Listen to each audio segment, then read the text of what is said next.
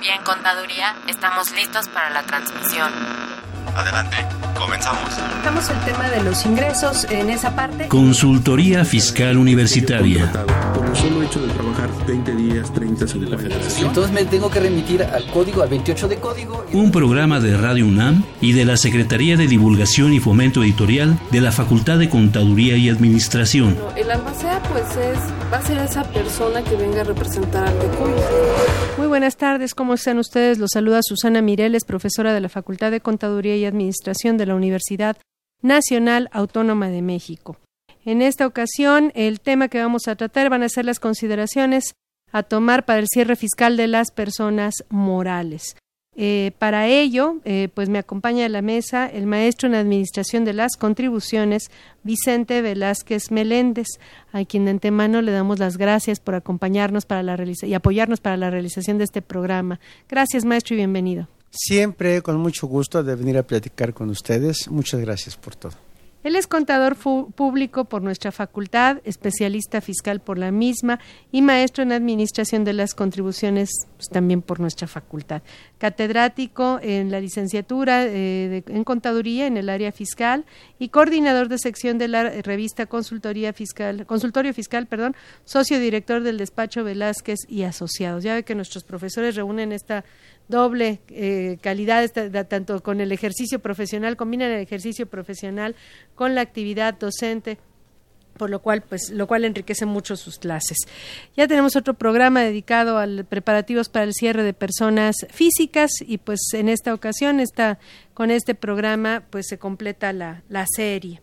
Eh, le recordamos que este es un programa grabado, de hecho este programa lo estamos eh, realizando en el mes de noviembre, todavía no ha salido publicada la reforma fiscal para 2016 ya fue aprobada, pero no ha sido publicada. Eh, por lo tanto, en este caso, como se trata de un programa grabado, pues no tendremos eh, teléfonos en el estudio, pero sí le recordamos que el área de asesoría fiscal gratuita de nuestra facultad está para apoyarlo en cualquier problema de carácter fiscal por lo cual el número telefónico al que puede comunicarse es el 55 50 79 98, repito 55 50 79 98. Y pues si usted está interesado en, estos, en este y otros temas de consultoría fiscal, yo creo que le, le interesa la siguiente información.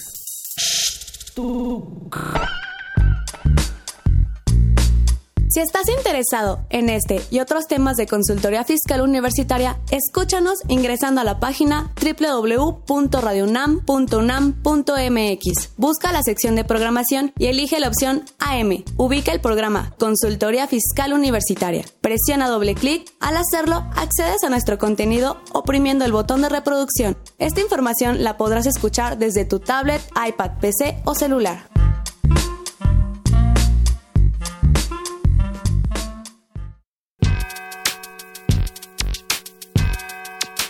¿Los impuestos le causan problemas? ¿Dolor de cabeza? Ay, ¿qué le puedo decir? ¿Problemas de estrés? ¿Malestar estomacal? Ay. ¿No puede dormir? ¿Cuenta ovejas hasta el infinito? Basta de sufrir. Nosotros tenemos la solución. La Facultad de Contaduría y Administración te asesorará en tus obligaciones fiscales, laborales y de seguridad social, tanto de manera personal como vía telefónica. Así es, ya no te preocupes por tu declaración anual. El Departamento de Asesoría Fiscal Gratuita, que se encuentra en la División de Estudios de Posgrado, te ayudarán en lo que necesites. ¡Oh, qué bien! ¿Y qué tengo que hacer? Solo tienes que llamar al 5550 7998. Y no solo te atienden de manera personal o telefónica, también contamos con correo electrónico. Sí, escuchaste bien. Correo electrónico. Escribe a consultoriofiscal.fca.unam.mx. Con toda la ayuda que tendrás por parte de asesoría fiscal gratuita, tus malestares se irán al...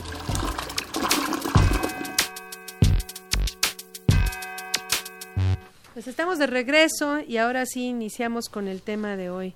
Preparativos para el cierre de personas morales. Maestro, ¿con qué le gustaría iniciar? Porque son tantos temas y tan diversos. Sí. No, y la verdad es que en el caso de las personas morales, eh, los temas son infinitos, ¿no? Eh, cada empresa, cada persona tiene, de acuerdo a su giro, su actividad, sus productos, su ubicación, etcétera, siempre varía un poco de una a otra empresa la aplicación de algunas normas, de algunas reglas. Sin embargo, hay conceptos generales para todas conceptos que no falla en ninguna de ellas. ¿Cuál es? Bueno, pues hay un artículo 9 de la Ley de Impuestos sobre la Renta que nos dice así a grandes pasos los conceptos que deben cuidar. Son los ingresos, son las deducciones, es la PTU y las pérdidas fiscales. Son los cuatro grandes conceptos que implican la determinación del resultado fiscal. Y digo grandes conceptos porque cada uno de ellos nos tardaríamos eh, meses eh, platicando, ¿no? Eh, analizando cada uno de ellos. Además de las obligaciones que tienen como retenedores, ¿no? Como patrones, por ejemplo, en este caso. Este, si le, vamos a ir, precisamente usted ya nos dio el, menú de las opciones y vamos a empezar, vamos a hablar de los ingresos, las deducciones, este, y pues si le parece empezamos precisamente con los ingresos. ¿Qué cuidados tendría que tener un contribuyente para declarar correctamente sus ingresos correspondientes al 2015? Sí, yo iniciaría, y, iniciaría con lo siguiente. Las personas morales deben acumular la totalidad de sus ingresos. Aquí no hay ninguna omisión para ellos. La totalidad que puede ser en efectivo, en bienes, en servicio, en crédito o de cualquier otro tipo. Todos los ingresos que, que obtenga la persona moral debe acumularlos. Y bueno, en nuestras aulas, donde maestra comparto con usted eh, este, la actividad de, la docencia, nuestros alumnos nos preguntan, oye, pero ¿por qué para las deducciones hay requisitos y para los ingresos no? Así es, en el caso de los ingresos, no importa que no haya un comprobante, no importa que no tenga algunos requisitos. El hecho de obtener un ingreso, eso implica que debo acumularlos.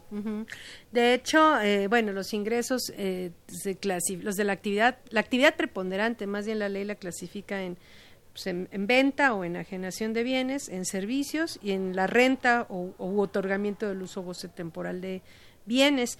Y ahí la ley, precisamente como usted menciona, no eh, liga necesariamente la existencia del ingreso a la emisión de un comprobante.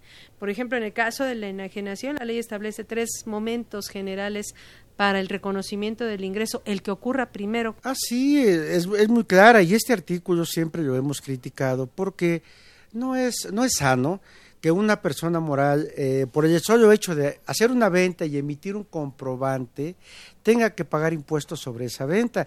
Y yo digo que no es sano porque lo vendió a crédito a lo mejor, envió los bienes, envió el comprobante, cobró alguna parcialidad por toda la venta, sin embargo, para efecto de esta ley, debe acumular todo el ingreso. Y pues en su caso, si así es, eh, de acuerdo al periodo de vida de la empresa, debe hacer pago provisional por esa venta a crédito.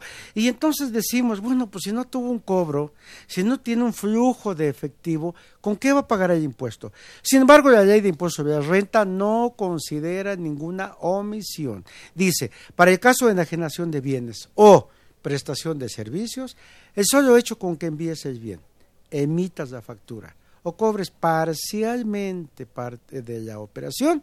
O sea, exigible. Debes, pagar el impuesto por todo el importe. Así es.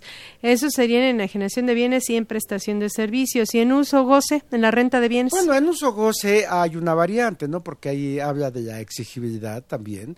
También me habla de la obtención del ingreso de la, comprobante, de la expedición del comprobante y de la exigibilidad, me dice en caso o del cobro, o lo, del cobro, que ocurra primero, o del cobro lo que ocurra primero, que también no deja de ser un poco absurdo, ¿no? Que el hecho de que sea exigible ya deba yo de pagar un impuesto cuando aún no he obtenido el ingreso.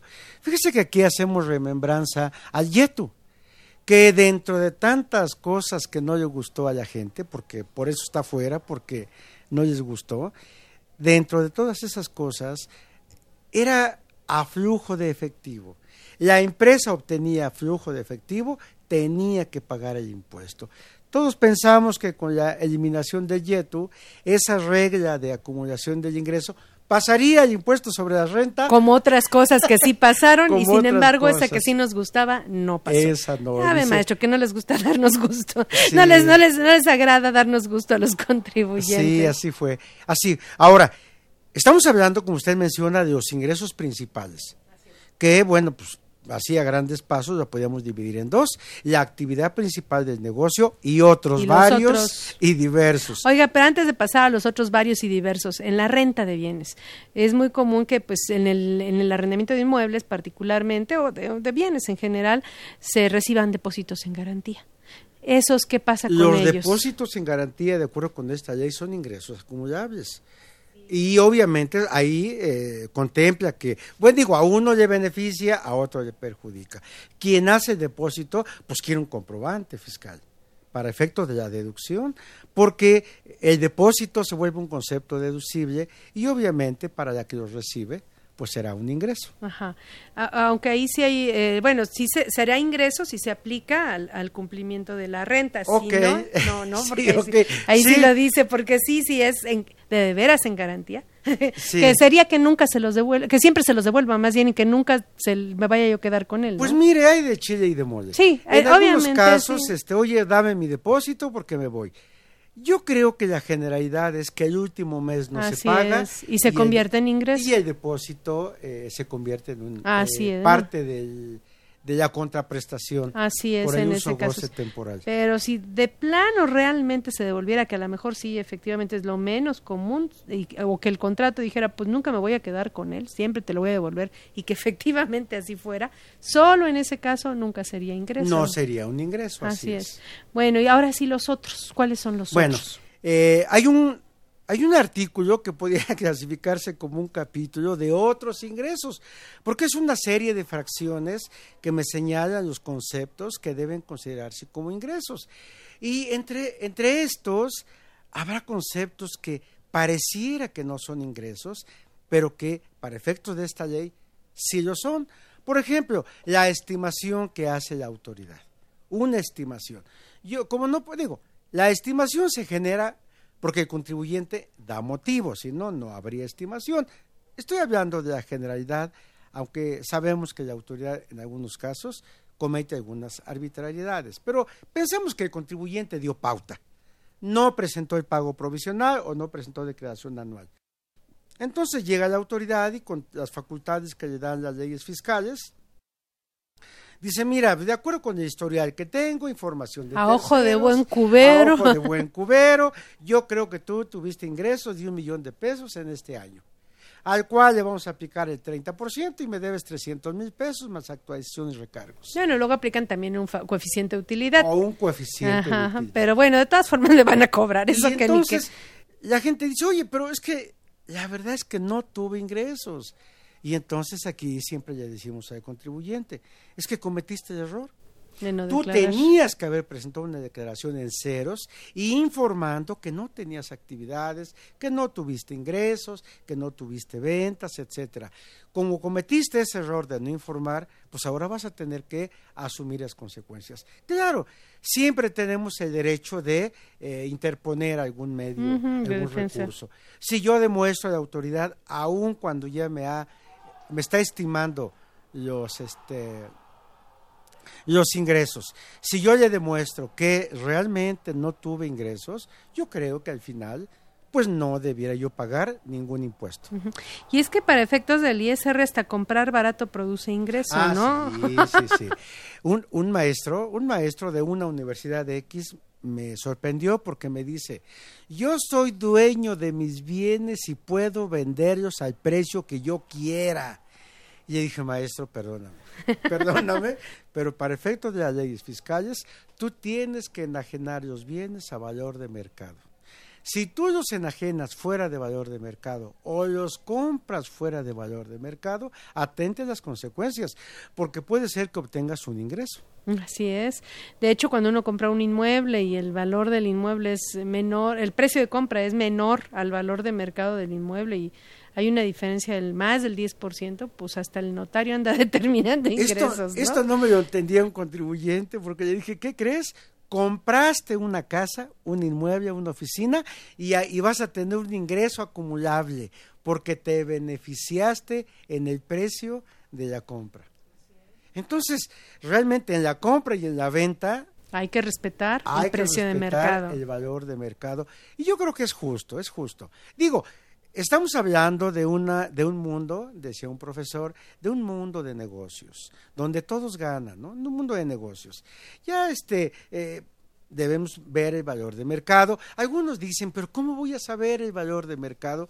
Yo creo que hay muchas formas de llegar a ese valor muchas formas. Así es. Incluso también hay, eh, digo, el caso especial también de los de los raros, digamos, de los tipos de ingresos no comunes en, en, la ley del impuesto sobre la renta es cuando, por ejemplo, yo le rento un terreno y le permito construir ahí un, un negocio, un, un local para un, este, local este, comercial y ya después pasan, no sé, cinco años y me devuelve mi terreno con todo y construcción Ahí yo tengo que reconocer como ah, ingreso el valor de la construcción. Sí, ese concepto para efecto de esta ley se llama construcciones en bienes arrendados. Entonces, si yo rento una oficina, un terreno, una casa, lo que sea, y yo le construyo X número de metros o le hago X adaptaciones o construcciones a ese bien, el que construye tiene derecho a la deducción como si se tratara de una construcción. Como que separan el valor del terreno del valor de la construcción, ¿no? Y dices, la construcción es tuya aunque el terreno sea del otro, Así es. Y la otra persona dueña del inmueble, lo que se quede a su favor representa un ingreso acumulable. En el valor que se determine. Para ello se necesita de la práctica de un avalúo. Eh, al final, sí, claro, porque no sabemos realmente cuál es el valor de la construcción. Se practica un avalúo y, de acuerdo con ese avalúo, se considera el ingreso. Así es. Pues otro también de los poco comunes serían cuando pues una persona recibe dinero para hacerle un favor a alguien, para hacer un gasto por cuenta de ese tercero. Sí, se llama gastos por cuenta de terceros. Ah, sí, bueno, pues es que si alguien me pide un favor, oye, pues aprovechando que vas a Guadalajara o a donde sea, Monterrey, mira, necesito hacer estos pagos, llévate esta cantidad de dinero. Estas compras o algo, necesito que me compres esto. Hazme estas compras, etcétera. Bueno, yo debo pedir mis comprobantes. A nombre de la persona que me dio el dinero. De la persona que me dio eh, el dinero y que me pidió los bienes.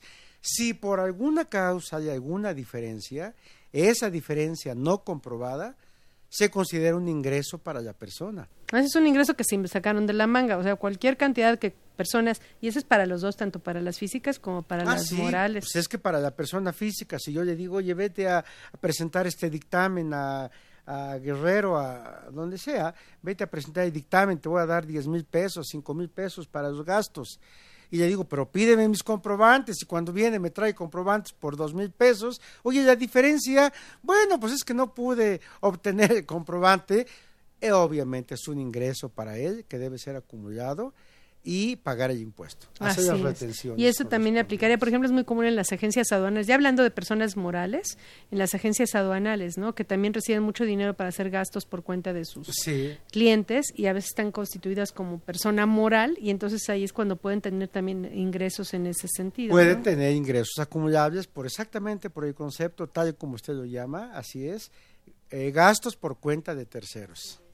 Otro de los que se sacaron de la manga y que también a veces se nos olvidan son este, las, las cantidades que se reciban en efectivo para por aportaciones de capital, este, eh, aportaciones para futuros aumentos de capital o préstamos que sean en efectivo y que sean de 600 mil. Sí, si no los informo, se supone que debo informar de esas cantidades y de esos importes al SAT. Si yo no informo, si no mando el informativo de esas cantidades, entonces se me considera un ingreso. Yo creo que ahí hay un, hay un, hay algo que no, que no, que no es objetivo. Por ejemplo, una aportación al capital, pues está registrado, está en la empresa. Eh, quizá eh, pensemos bien, no se está haciendo mal uso de los recursos. ¿Por qué debiera considerarse como un ingreso? Realmente yo creo que hay conceptos, ¿no? Que, que... Aquí es un castigo realmente para obligarnos a, a, informar y, por qué quieren que les informemos porque quieren eh, pues investigar alguna posible conducta que sea típica del lavado de dinero no porque sean operaciones en efectivo ya sea moneda nacional o moneda extranjera realmente hoy día que bueno pues dicen que este no era el dinero en México está muy limpio porque se lava y se lava y se, lava. Hoy día es tan complicado, ¿no? Eh, me comentaban, de, bueno, yo vi en la televisión de una persona que vendió un terreno allá por Almoloya y resulta que el señor que vendió el terreno está en la cárcel. Y yo me preguntaba, pero si lo enajenó. Nada más que lo llevó ante notario, querían pagar con unos paquetes de billetes y el notario les dijo, pues no, esto tiene que hacerse de acuerdo con las leyes vigentes, ¿no? Las leyes vigentes. Y bueno, hay cosas, hay operaciones que se hacen, pues que no debieran hacerse de esa manera. Entonces, vienen los castigos oye, o me informas y el notario me informa o aquí van a salir... Correr, correr sangre, Va a correr sangre aquí. Bueno, eso sería entonces respecto a los ingresos. No sé si quisiera comentar algo más respecto a los ingresos, Pues- algún otro pues cuidado. mire, hay un punto ahí de, ya nomás para finalizar, un concepto que determinamos hoy día, que es el ajuste anual por inflación. Ese ajuste que originalmente, si usted recuerda, aunque usted era muy niña, pero en el año de 1987, cuando aparece la base nueva y la base tradicional, el gobierno reconociendo los efectos de la inflación de aquellos años del 185, 187% de inflación, pues consideraba que para efectos reales yo me estaba beneficiando o me estaba perjudicando en alguna operación por concepto de inflación. Entonces, en aquellos años generaron o inventaron la ganancia operinflacionaria y el interés deducible o interés acumulable y el cálculo se hacía cada mes, tenía que hacer 12 cálculos al año. Hoy día tenemos un cálculo muy sencillo en donde saco mi promedio de deudas, mi promedio de créditos, saco la diferencia, si es mayor los créditos o si son mayores las deudas, lo multiplico por un factor de ajuste anual y esto me da un concepto acumulable y un concepto deducible. Que en mi opinión, de acuerdo con los márgenes de inflación que estamos manejando, yo creo que ya no tiene sentido hacer todo un cálculo para acumular dos pesos. Yo creo que eh, hoy, hoy por la mañana nos decían que la inflación que estamos manejando en el país es del 3%. Entonces, No, es realmente... así como que ya se quedó atorado el dígito porque desde hace años no Ah. pasamos de ahí. Pues sí, es la información oficial que nos dan a conocer, aunque realmente la casa, Sí. el gasto que yo doy no alcanza para nada. Usted nada más le aumenta el 3%, maestro, y es como... No, yo le aumento el 3% al gasto y me rompen la cabeza. Pero bueno, oficialmente nos dice el gobierno que tenemos un 3% de inflación. Pues sí hay que decirle que usted está tomando indicadores económicos macro.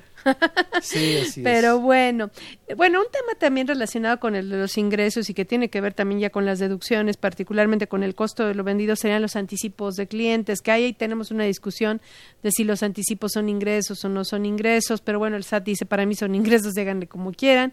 Y está la determinación o la estimación más bien del costo de lo vendido a través de un factor Sí. de costo, ¿no? Esto viene en una regla de resolución miscelánea. Bueno, Ajá. es que sí, con esos dos temas que menciona usted, tanto los anticipos de clientes este, como el costo de lo vendido, creo que hoy día tenemos un problema muy grave en México. El costo realmente, como han jugado, las mismas autoridades han jugado con él. Hasta 1985 el costo era deducible, hasta 86, perdón. A partir de 87 eran deducibles las compras y luego volvieron al costo. Entonces la misma autoridad ha creado el problema de la deducción, ya sea de las compras o ya sea del costo. Ahorita está vigente la del costo. La del costo. Y para efecto de las leyes fiscales tengo un costo para industria y un costo para el comercio. Aparentemente, la gente que lea la ley del ISR diría, pues aquí está mi costo, pues no tengo más que aplicar lo que dice la ley. Tan del facilito impuesto". que está, Sí, ¿verdad? tan fácil. Oye, tres renglones, más, menos, más y ya está el costo. Pero no, No. realmente no. No. Es todo un sistema de costos lo que debe tener la empresa. La determinación del costo unitario del producto. Exactamente, implementado. Este, y esto se ha complicado. No todas las empresas han manejado bien este concepto. Y entonces llegamos a lo que usted menciona, a la estimación. Bueno, aquí el tema, inclusive, aparte de que han cambiado de compras a costo y demás, es que también cuando se eliminó el costo de lo vendido es que se eliminó el control de los inventarios. Como que se perdió mucha cultura administrativa y de negocios en materia de inventarios y de costos Sí. a partir de que en las leyes fiscales se eliminaron estas dos estas dos obligaciones, eh, la deducción del costo de lo vendido y el control de los inventarios. De repente, como balde de agua fría, nos llegan en 2003, primero con el control de los inventarios, y en, eh, digo en 2004, perdón, y en 2005 ya con la deducción del costo en lugar de las compras. Y yo creo que es uno de los grandes temas que no han podido resolver la en la pequeña y mediana empresa, porque verdaderamente el costo administrativo de, de determinar el costo, de controlar los inventarios, se vuelve una eh, se vuelve muy muy complejo. Una inversión en sistemas de cómputo en personal etcétera y no todo el mundo logra el control de sus inventarios y la determinación correcta y adecuada de su costo de lo vendido. Por lo que menciona usted por el, el gasto que implica invertir en ese concepto. Y los controles administrativos, que la verdad es que eh, en, en, general se perdió mucha cultura en ese sentido. Y entonces hacemos referencia a lo que decíamos al principio. Y que es obligatorio. Es obligatorio. Y me preocupa que sea obligatorio. A mí me preocupa y esa preocupación se la transmito a mis clientes porque le digo, oye, ¿cuánto tienes de compras y, de materia prima, productos semiterminados o terminados? Y cuando habla de millones y millones de pesos, le digo, ¿qué te pareciera que un día viniera la autoridad y nos quitara la deducción? Porque no sigue las reglas señaladas en las leyes fiscales. Eso sería un caos. Así es. Y es que el control de los inventarios implica saber cuánto tenía por cada producto, al primero de enero, cuánto entró, por qué entró, cuánto salió, por qué salió, cuántas unidades quedaron en el almacén y luego hay que contarlas ahorita más tardar el 31, de, diciembre. Ahorita usted no debe preocuparse por la Navidad, preocúpese por la toma física del inventario. Sí, ya avisé que no voy a estar presente en la casa porque voy a llevar el control de inventarios. Y este y además nos tiene que coincidir lo que contemos físicamente en el almacén contra lo que está en nuestros registros, nos tiene que coincidir perfectamente. Porque si no coincide, entonces ya empezamos con los problemas de carácter fiscal, ¿no? Empezamos con problemas de carácter fiscal, que también debemos siempre pensar en este tema, que es muy importante, que cualquier merma, desaparición, e, e, evaporación o lo que sea que, que, que sea del inventario es una enajenación. Así es. Oye, ¿cuánto, ¿cuánto faltó de la mercancía? Pues tanto, un millón de pesos. Pues aplica el 30% porque es un ingreso. ¿Y es deducible? Pues no. Este, o vamos a tener que ver si lo voy a acumular como una venta, pues es probable que me permitan, que me, es probable que me permitan la deducción. Y ahora, oye, nada más ISR, no, está grabado para IVA, sí, ah, pues hay que aplicarle el 16% y pagar el IVA. De algo que ni siquiera tenemos conocimiento. Que se lo robaron. ¿Qué fue lo que pasó? ¿Si en dónde está? No tenemos conocimiento. Realmente, ahora, habrá empresas como las que venden automóviles que diga, pues, 10 autos más 5 menos 2, ahí está mi inventario. Hay algunas que tienen facilidades para estos cálculos. Pero yo diría... Pero el grueso, no. Yo diría las tiendas, chapalerías, tiendas comerciales, eh, supermercados, y esas tiendas que tienden desde el producto de a peso, de a 10 centavos, hasta el de 10, 20 mil pesos. Realmente es un problema, es un problema. Y entonces decimos, si en el YETO les funcionó la acumulación de ingresos al cobro y la deducción de compras. Al pago. Al pago. Oye, y te quitaste, y además no había problema. Aquí están mis facturas, aquí están mis inventarios, si lo compré, etcétera. Y uno acumuló, otro dedujo, no pasa nada. Yo creo que hay formas a veces de facilitar la operación, porque dentro de tantos controles, maestra, pues viene la ganancia de pescadores, cada quien jala para donde quiere, como puede, y pues a ver quién aclara el problema. Pues bueno, pues está muy interesante. Vamos a hacer una pausa y continúe con nosotros después de la misma. En Balance con Marta Valle.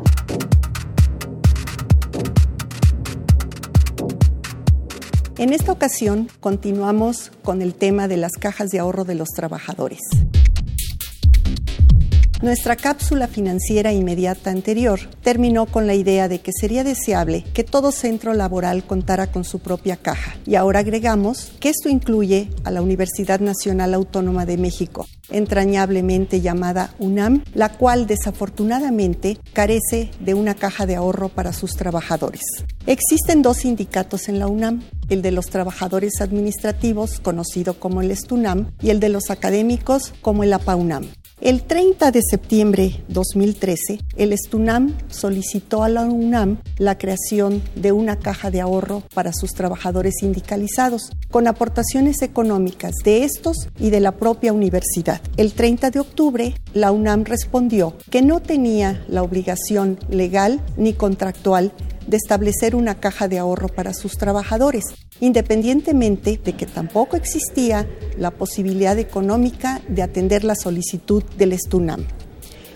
Efectivamente, la UNAM no tiene dicha obligación legal en virtud de que las cajas de ahorro de los trabajadores no tienen regulación ni normatividad para su creación, a pesar de que los artículos 110, fracción cuarta, y 132, fracción vigésima tercera de la Ley Federal del Trabajo establecen como derecho de los trabajadores el constituir y formar parte de las cajas de ahorro y la obligación patronal de hacer descuentos de cuotas en los salarios para la constitución y fomento de dichas cajas. Si bien el Estado apoya y fomenta las cajas de ahorros de los trabajadores, hasta con exenciones y ventajas fiscales establecidas en la ley del impuesto sobre la renta y en la ley del impuesto al valor agregado, no existe ley alguna que obligue al patrón a participar activamente en dichas cajas.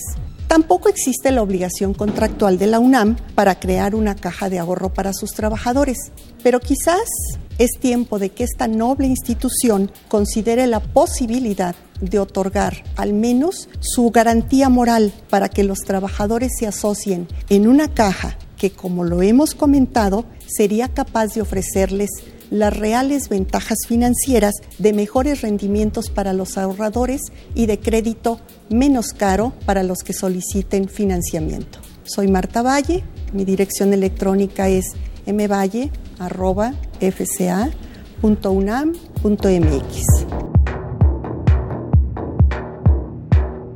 En Balance con Marta Valle.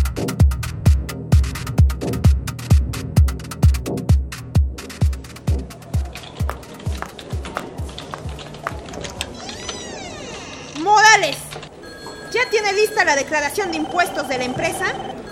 No, pero... Ah, y le recuerdo que ya debió haber hecho la declaración anual del ISR y los tiene. Sí, pero es Oiga, que yo... y quiero la lista para ahorita de la prelación de acreditamiento del ISR por dividendos en mi escritorio. Sí, ya sé, pero es que yo... ¡Que alguien me ayude! Artículos. Asesoría jurídica, laboral y contable. Noticias fiscales. Opiniones de especialistas. Esto y más puedes encontrar cada quincena en tu revista Consultorio Fiscal. Suscríbete en www.consultoriofiscalunam.mx o llamando a los teléfonos 5616 1355 y 5622 8310. Pero qué buen trabajo ha hecho. Ay, gracias, jefa. Consultorio fiscal. Por mucho la primera, por mucho la mejor. Bueno, ya estamos de regreso. Pues estábamos precisamente con el costo de lo vendido, el, los- el control de los inventarios, la toma física de los mismos, que tenemos que hacerla más tardar este 31 de diciembre. Esto implica que pues se tienen que controlar perfectamente lo que son mermas, se tienen que contabilizar las mermas, si, eh, si alguna mercancía se echó a perder, pues hay que eh, dar aviso a la autoridad para que se, decirle que se va a destruir, bueno, cuando se vaya a hacer, en su momento se tuvo que haber dado aviso, porque si no, si nada más se tira por la coladera el Ah, no, producto, no, no, eso es no. terrible. Es por- una enajenación. Ajá, eso se además de que eso le va a costar. Además de que estoy dañando El drenaje ecología, y el subsuelo, No, sí. ve que hoy día nos dicen que primero tengo que ofrecerlos en donación. Antes de destruirlos. Antes de destruirlos. Si nadie los quiere, ah, entonces ahora sí los destruyo, pero ya le avisé al SAT. Todo hay que hacerlo a través de la página del avisé, SAT, desde sí. el ofrecimiento en donación y si no, pues ya la- la- el aviso de destrucción. que, que no lo veo mal. Que no, oye, voy a destruir un millón de pesos de mercancía, te aviso, así está el detalle, la lista de productos y la causa por la cual se va a destruir. Y me quito el problema de que fuera un ingreso o de que no se efectuara la deducción. me Así quito es. el problema. En ese caso, por ejemplo, cuando se ofrece en donación, hay quien opina que como no es un donativo de origen, sino que la, de, la deducción era por mercancía que había perdido valor y que este ya no se va a vender, ya no se va a deducir vía costo y solo nos queda pues destruirla, pero el SAT me dice, pues sí, pero antes de destruirla, la ofreces en donación y si alguien la quiere, pues la regalas. Dicen, es que eso no es un donativo como tal, es una forma, no era un, el concepto de la deducción no era el de donativo, era el de destrucción de mercancía que había perdido valor. Y entonces ahí entra la controversia de si se aplica o no el límite de los deducible de los donativos el que es entre un 7% eh, al, en general o 4% para donativos a gobierno federal, estatal o municipal, sin que el, lo global todos los donativos pasen del 7%, ¿no? Pues sí, como dice usted, realmente es un problema. Este, creo que en este caso, por tratarse de una mercancía que ha perdido su valor, yo lo dejaría bajo ese concepto. Así es, ese es el tema de controvertido en que ese han caso, perdido ¿no? su valor y que ya En no- lugar de destruirlas, la ley me obligó a regalarlas. No era un donativo de yo lo origen. dejaría en ese cajón y si me dijeran es que hiciste un donativo no no no no esto es otra cosa diferente Era destrucción, pero la ley me Sí, obligó me previo obligó a... a que primero lo ofreciera en dona- donación. Ahora, esto sí afecta a las empresas, ¿eh? porque estamos hablando ya de una interpretación. Y entonces yo puedo decir que no es donativo, la autoridad que sí, y entonces pues a ver Vámonos a los tribunales. Vámonos con el tercero. ¿Cuándo termina este asunto? Así es. Bueno, y ya precisamente redondeando el asunto del costo con los anticipos, pues hay una regla de miscelánea que dice, pues acumulas los anticipos y los cobros parciales que te queden pendientes de facturar al cierre del ejercicio y eh, les estimas, como ya estás acumulando un ingreso y la ley dice que siempre que haya un ingreso por enajenación, tienes forzosamente que deducir el costo de lo vendido. Entonces, si no tienes costo de lo vendido, porque pues ni factura ni nada, es un anticipo, entonces hay que estimarle el costo de lo vendido y eso se hace a través de un factor del costo real contra los ingresos reales. Que no deja de tener problema, porque si alguien me deja un anticipo para una operación determinada y la operación no se lleva a cabo, yo ya acumulé el ingreso, ya le apliqué su costo este, estimado y ya hice toda mi operación del mes. Sin embargo, después viene la persona y me dice, oye, ¿qué crees? Pues discúlpame, este, realmente la verdad es que no, ya no requiero el producto, vengo a suspender la operación y entonces tengo que revertir todo lo que hice originalmente. Yo creo que en materia de anticipos, maestra, si usted me lo permite, yo creo que debiera regularse de una manera distinta.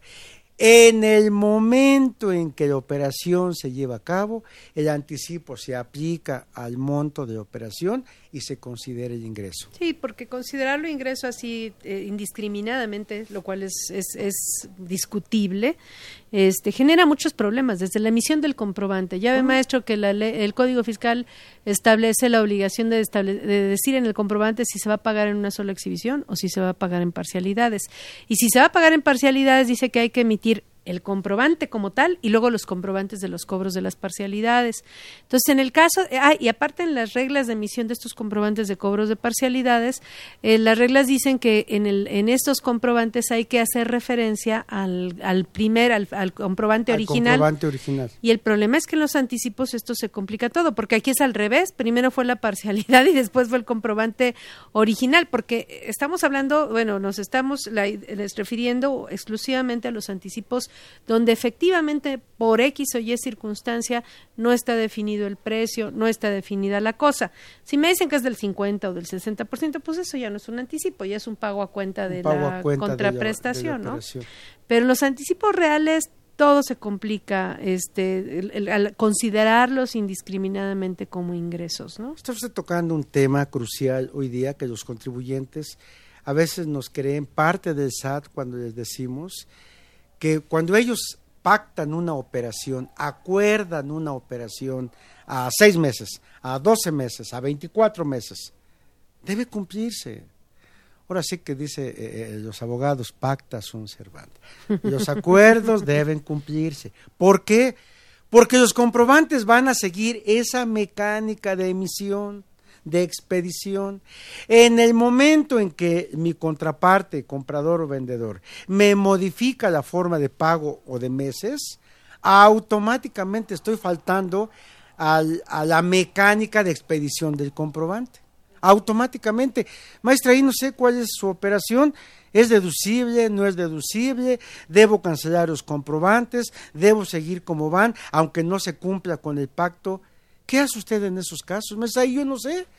Yo les digo, mira, de acuerdo con las reglas vigentes, yo cancelaría todo y el nuevo pacto con mi cliente lo reflejaría en mis comprobantes para que el pacto final quedara reflejado en el pago. Porque si no, tú y yo acordamos a 24 meses y me lo pagaste a 6. O tú y yo acordamos a 6 y me lo pagaste a 18 meses. Sin embargo, ahí la regla de miscelánea dice que se elabora el comprobante original con lo con las condiciones de las cuales yo tenía conocimiento al momento de celebrar la operación y que eso así se queda. Si me dijiste, te lo voy a pagar de contado y resulta que me lo pagaron en abonos, el comprobante original se queda con pago en una sola exhibición. Ya no lo cambia usted. Ya no se cambia y se y entonces las eh, pero sí se emiten las parcialidades, eso sí.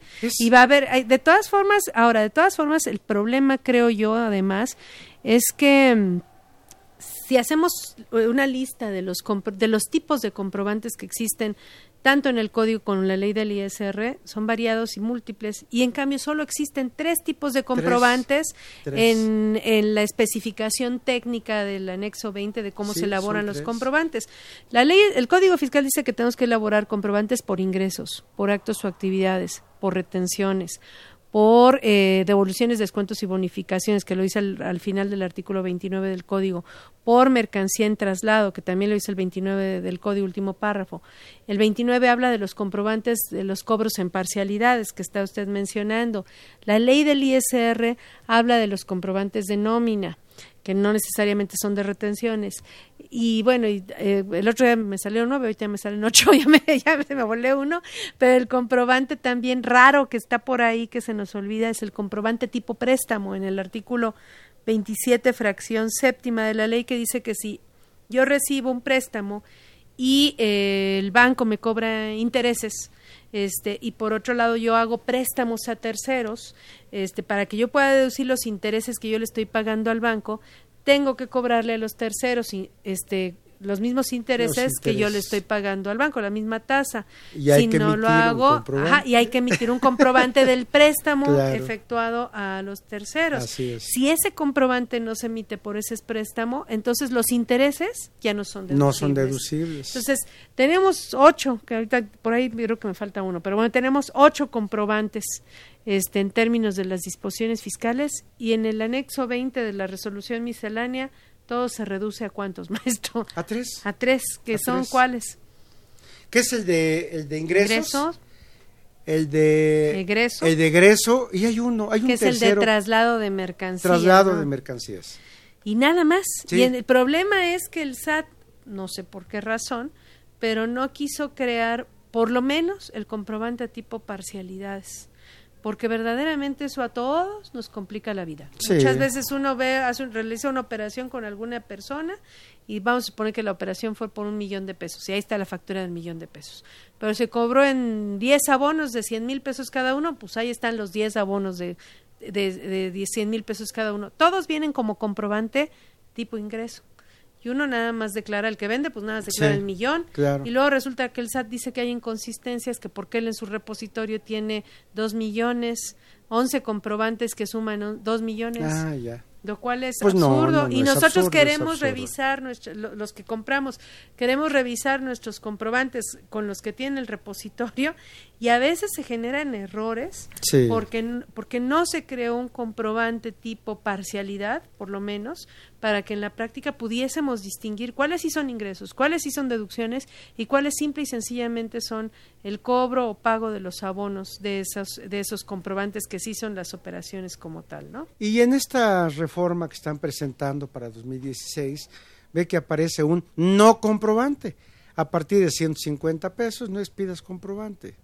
Es, un lío con los comprobantes, la verdad, y nos complica la existencia al momento de llevar a cabo la determinación de nuestros impuestos. Que no se emite el comprobante cuando la persona llega al local, pero el, el vendedor, el, el, el dueño del local, sí tiene que incluir esa operación de 150, que no pasó de los 150 pesos, Sí. que hasta 2015 es de 100 pesos, pero 100. 2016 Sí. cambia a 150, sí se tiene que incluir esa operación en la factura global En la factura de global. operaciones con el público en general, ¿no? Entonces, este, pero sí, efectivamente, eso de los comprobantes es todo un tema y, y la verdad sería también más fácil si en el repositorio, de, si en, la- los tipos de comprobantes que se emiten se incluyeran además un, por lo menos un comprobante tipo parcialidades, ¿no? Hace un mes, este, maestra, más o menos, la autoridad eh, se hizo, hizo un pronunciamiento acerca de la recepción del comprobante. Dice, ¿cómo te enteras que la otra parte recibió el comprobante? Tú lo envías, pero ¿cómo sabes que el otro lo recibió? Entonces estaba comentando el hecho de que la persona que recibe el comprobante debe contestar de recibido, porque si no, él no sabe, ni siquiera sabe que tiene un comprobante hoy día, según los comentarios de algunas personas. Y yo les, yo les contestaba, bueno, eh, la persona puede ser que no sepa que tiene comprobantes. Y si no tiene conocimiento de estos temas fiscales, menos. Nunca entrará al repositorio. Nunca, nunca ni sabrá que hay. Un asalariado, imagínese. Ajá. Un asalariado y, otras Cualquiera. actividades y eh, no está al pendiente. Ya me mandaría mi comprobante. El señor está en sus actividades. Entonces yo le decía, bueno, él no sabe, él no se interesa por ese tema. Pero el contador que le lleva sus impuestos, él se va a meter al buzón de la persona y va a saber si hay o no hay comprobantes. Y tiene que revisar que eso le coincida con lo que está registrando. Ahora, el problema es que yo eh, hice la operación en enero, febrero, marzo, y hasta marzo del año que viene estuve haciendo mi declaración y me doy cuenta que no me enviaron mi comprobante. Entonces, eh, hay algunos detallitos que afectan. o luego los cancelan, maestro. Ah, esa, Esa es otra. Que envío el comprobante por... Ya 100 estoy mil- tranquila y feliz porque Sí. tengo todo, está perfecto. y ya me lo cancelaron. Ya me lo cancelaron y obviamente mi deducción, mi acreditamiento, mi saldo a favor y todo, pues Se fue a la basura porque ni aunque lo reexpidan, Ah, ya, no, no, ya no, con eso ya. No, porque ya- además si me dan un comprobante del siguiente año, pues ya no me sirvió para este Ajá, el claro, ejercicio. claro, que habría que ver qué tipo de deducción, porque habría excepciones ahí, ¿no? Bueno, las devoluciones, descuentos, bonificaciones que se reciban en el ejercicio, pues son deducibles en el momento que se hagan. Sin embargo, hay que emitir eh, la nota de crédito correspondiente, el comprobante tipo egreso. El comprobante, sí. Sí, en el caso de devoluciones, rebajas, descuentos, bonificaciones, etcétera, se tiene que emitir ese comprobante y obviamente la empresa, tanto quien lo emite como quien lo recibe, debiera registrar eh, ese concepto. ¿Por qué? Porque al final lo que va a ser deducible es una compra neta o una venta neta. Eso va a acumular. Entonces, para que realmente llegue yo a la deducción o al ingreso neto, pues debo considerar Los mis, comprobantes tipo egreso. mis devoluciones, descuentos, rebajas, bonificaciones. Tienen que coincidir con esos comprobantes. y que ¿no? queden con el comprobante. Perfecto. Bueno, eh, maestro, obviamente hay múltiples deducciones, están los gastos, las inversiones, etcétera, y, y cada tema es, es un montón de información. Pero yo le quisiera preguntar, por ejemplo, en materia de cuentas incobrables. Cuentas incobrables. Las cuentas incobrables es un concepto tan bonito cuando se lleva control de ellos. Me tocó en una empresa que depurara las cuentas de la empresa y tenía una cantidad enorme de cuentas incobrables que ya eh, reunían los requisitos que señala la ley del impuesto sobre la renta, que básicamente son dos, o la imposibilidad práctica de cobro o la prescripción. Que cabe decir que la prescripción para estos temas no era de 5 o 10 años que marca el Código Fiscal, porque esa es una prescripción para impuestos, para contribuciones. La prescripción que manejamos para este tipo de operaciones es diferente. Viene la Ley General de Títulos y Operaciones de Crédito, entre otros, y puede ser de seis meses, de un año, de tres años O de 10 la general, ¿no? o de 10. Baja la prescripción en cuanto al periodo. Y eh, tengo que manifestar que y, y, este, demostrar documentalmente ambas situaciones, o que hay imposibilidad o que hay una prescripción.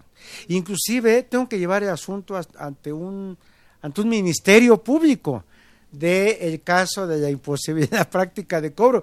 Tiene que haber una denuncia. Cuando, cuando, a ver, si la cuenta por cobrar no pasa de las 30 mil unidades de inversión al día de su exigibilidad, ahí es nada más que pase un año. Nada más. Y, y dar un aviso al SAT, ¿no? Y ese aviso es a más tardar el 15 de febrero, ¿no? Y, este, y bueno, eso sería un caso, aunque hay, sí tiene sus condiciones. Y el otro, los que pasen de más de 30 mil unidades de inversión, estaríamos hablando que se tiene que demandar forzosamente y hay que ajá, y, también hay que presentar el aviso al SAT, ¿no? Sí, y además este tiene que haber este una manifestación documental realmente que se hizo toda la operación. Si no no sería deducible en ese caso, ¿no? El otro tema maestro sería el de la nómina. Eh, hay que hacer el cálculo anual del ISR de los trabajadores. Sí, sí. Y hay cálculos que solo se pueden hacer hasta que termine el año. Por ejemplo, el caso de la previsión social exenta. El caso de la previsión social, el caso del aguinaldo, que también se hace en diciembre. Hay algunas operaciones dentro de la nómina que tengo que hacer. ¿Cuándo se hace el cálculo anual de los trabajadores? En enero o febrero, maestra. No, pero ¿en qué caso estoy obligada como patrón? Ah, ¿A qué, trabajadores más bien estoy obligada a hacer el eh, cálculo? Los trabajadores no tienen tienen obligación de hacer su cálculo cuando suceden varios supuestos. Uno, cuando obtienen ingresos mayores a 400 mil pesos, cuando prestan servicios a dos o más patrones, cuando obtienen ingresos de dos o más actividades diferentes, cuando concluye su actividad laboral antes del 31 de diciembre, él tiene que hacer su cálculo. Ahora, ¿Cuándo lo hace la empresa? Pues todos aquellos trabajadores que no caen en los requisitos que ya mencioné, la empresa debe hacer el cálculo. Aquí hay algo que en lo personal, maestra, no, no me, no me, me es un poco, este, no me checa el tema. Es de que los saldos a favor que obtiene el patrón cuando ella hace el cálculo, lo puede aplicar contra el ISR de otros trabajadores. Bueno, a unos les quita y otros les da, ¿no? Exacto, a uno le quita y otro le pone. Y al SAT le paga la diferencia. Exacto, entonces yo digo, eso no es correcto. El trabajador que tenga un saldo. Maestro. Claro, sí, exactamente, es muy práctico y yo creo que por eso está así la ley, porque es práctico oye, cuántos a cargo, cuántos a favor, y de todos, y un neteo y vamos. No, bueno, y les tengo que dar su dinero a los que tienen a favor y les tengo que quitar a los que tienen a cargo. Yo creo que ese y si es, de hecho, este, y si es más lo que es a cargo, se lo tengo que pagar al SAT. Así es, es lo que marca en ese, ese es el tema. la ley. Y bueno, de aquí se desprenden una serie de puntos. Por ejemplo, cuando el patrón no hace las retenciones correctamente, de acuerdo con los términos de la legislación laboral, difícilmente va a poder retener lo que no retuvo. En un mes, tiene un mes cuando mucho, ¿no? Para descontarle. Pero si estamos diciendo que al final del año está haciendo el cálculo, pues ya se le fueron. Bueno, es que hay casos que solo se pueden calcular anualmente, ¿no? Por ejemplo, el caso de la previsión social establece la ley que si las, las, los salarios en general, este, las prestaciones derivadas de la relación laboral más la previsión social exenta exceden de siete salarios mínimos, entonces la previsión social, eh, más la previsión social en general, pero excede siete salarios mínimos, entonces ya la previsión social no está exenta, sino más, en, lo máximo es un salario mínimo exento. entonces eso no lo puede saber el patrón, sino hasta el término del ejercicio. Hasta que hace hasta que tiene el total de los ingresos, el total de la previsión social, hace su comparación y, ve. Y lo tiene que hacer ahorita más tardar porque es cuando es el momento, no es el momento. Tiene que hacer este la determinación. Acuérdese que estamos a 23 de diciembre. Sí, el programa se grabó antes, pero es para el 23 ah, de no, pues ya tiene que estar trabajando en pues ese ya, tema. El contador tiene que estar encerrado ahorita trabajando. Ya pagó el aguinaldo, ya está determinando ahorita la parte exenta y la parte grabada del aguinaldo. Está alguna gente que se va de vacaciones ahí considere que hay una parte exenta y una parte grabada también. También en este periodo se dan algunos bonos, esos están grabados, todos los Pues de una vez haga los cálculos para que le cobre en su caso lo que tenga que cobrar. Así es, porque tiene que cobrarlo, pues ojalá que sea al 31 de diciembre, en esa última quincena, todo lo que tenga que retener para que la nómina se vaya bien calculada. Y lo que no han hecho todavía muchos contribuyentes, los famosos comprobantes por concepto de la nómina. Que, si no, que la nómina todavía se puede pagar en efectivo, pero condicionado que se emite el CFDI de la nómina. Y ojo, ¿eh? Ojo, uy, maestro, eso es todo un tema, porque hay un apartado de preguntas y respuestas del SAT respecto al CFDI de la nómina que mucha gente no conoce, que dice en la pregunta 21 de ese apartado que las cuotas patronales deben ser consideradas como percepciones en el recibo de la nómina. Yo me pregunto cuántos programas de nómina eh, consideran en el CFDI de la nómina como percepciones las cuotas patronales del Seguro Social y sin embargo el SAT lo puso ahí en su documento este, igual que los préstamos a trabajadores están como percepciones, las primas de seguros que deben individualizarse estaban estar como percepciones. No, es todo un tema el CFDI de la nómina y que los programas de nómina no cumplen con esas condiciones. Ahí tenemos un problema. Y ya que estamos instalados en esto de los programas de cómputo, pues tenemos lo de la contabilidad electrónica que entró en vigor para los de cuatro, de cuatro millones en adelante en 2015 y entra para todos en 2016 y pues muchas personas morales tuvieron que hacer sus envíos. Pero igual también el, la el código el reglamento del código dice que los programas de cómputo tienen que generar los cuatro estados financieros básicos. Yo le pregunto cuántos programas de cómputo de contabilidad conoce que, que al momento de emitir reportes se emitan los cuatro estados financieros básicos. Sí, eh, no, no, es posible. Este, y además, si no cumplen, pues no están cumpliendo con los requisitos de la contabilidad. No están cumpliendo con los requisitos y para empezar a partir del siguiente año ya, hay una sanción. Sí, eh, fuerte, ¿no? En el Código Fiscal por no subir la contabilidad. Hasta 2015 dijimos, si quiero no la subo, al fin que no hay sanción. Esto cambia. La, la, de, la de cajón, ¿no? De, que chiquitita, ¿no? Pero Exacto. Pero, ahorita, ya, ahorita ya es en serio. Ya a partir de 2016 ya dice, no subir la contabilidad, esta es la sanción. O sea, realmente estamos en un problema. ¿Cómo se pueden evitar estos problemas para las empresas? Pues con un buen equipo, y ahí viene el problema del ingreso con un buen equipo de trabajo, el asesor fiscal, el asesor en sistemas, el asesor en seguridad social, el asesor laboral, este, realmente la empresa, si quiere llevar las cosas correctamente, ya mencionó usted el, costo de ventas, si quiere llevar sus, eh, sus operaciones correctamente y no tener problemas con ninguna autoridad, realmente requiere hacer un buen gasto, por motivo de asesoría. Y que el negocio le dé para eso. ¿Que dé? Pues muchas gracias, maestro. le agradecemos eh, el apoyo que nos ha dado para la realización de este programa en nombre de nuestra facultad. Con todo gusto, mi maestra. y los invitamos a eh, que nos sintonicen en este programa la siguiente semana con el tema resumen anual. Agradecemos al maestro nuevamente. Esta fue una producción de Radio UNAM y de la Facultad de Contaduría y Administración. Fue un programa grabado en el Departamento de Medios Audiovisuales, en los controles técnicos de Radio UNAM, Socorro Montes, en la producción por parte de la Secretaría de Divulgación y Fomento Editorial de nuestra facultad, Nesa Jara, eh, Celeste Rojas, Fernanda Martínez, Alma Villegas. La FCA agradece a los conductores invitados de este programa quienes participan en forma honoraria. La opinión expresada por ellos durante su transmisión refleja únicamente la postura personal del, eh, del invitado y no precisamente el de la institución. Muchas gracias. Consultoría Fiscal Universitaria.